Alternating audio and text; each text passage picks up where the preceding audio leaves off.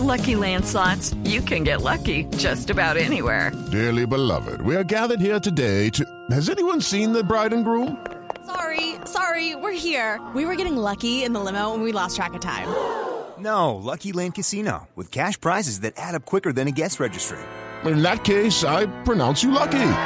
Play for free at LuckyLandSlots.com. Daily bonuses are waiting. No purchase necessary. Void where prohibited by law. 18 plus. Terms and conditions apply. See website for details. Top número 5. Bueno, el top sub número 5, Tito, son las cinco noticias más importantes de la semana, ¿no? Exactamente, y comenzamos el conteo en el número 5, eh, diciéndoles que Colombia completó siete preseas doradas en los Juegos Mundiales Cali 2013. Los Con- World. Sí, los, Ah. los World Games. Con el triunfo de Andrés Felipe Muñoz en patinaje, además sumó otra medalla de plata a la lista de trofeos nacionales con la actuación de la patinadora Romy Melisa Muñoz. El pasado miércoles, el presidente Juan Manuel Santos felicitó a Cali por la realización de los Juegos Mundiales 2013 y dijo que la capital vallecaucana se lució. Top número 4.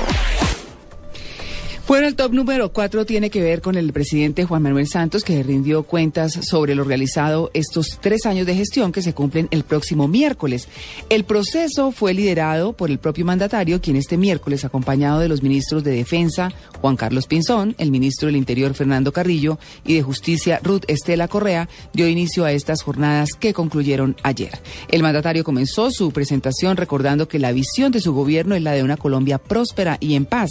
También aseguró que para llegar a ese puerto de destino se han identificado tres objetivos fundamentales que tienen que ver con construir un país más seguro, más justo y más moderno. Top número 3. En el top número 3, la noticia es con la guerrilla las FARC que solicitaron al gobierno colombiano en las negociaciones de paz que se llevan a cabo en La Habana, Cuba, desde el pasado mes de septiembre, que puedan optar a financiación adicional de cara a su participación en la vida política del país. Las FARC también pidieron además que se cumplan las garantías electorales tales como la financiación de las campañas, el acceso a medios de comunicación y la seguridad. Además, independientemente de las partidas que actualmente contempla la ley para los partidos políticos, las FARC han solicitado una financiación adicional especial equivalente al 10% de la financiación total. Así lo anunciaron en un comunicado. Top número 2.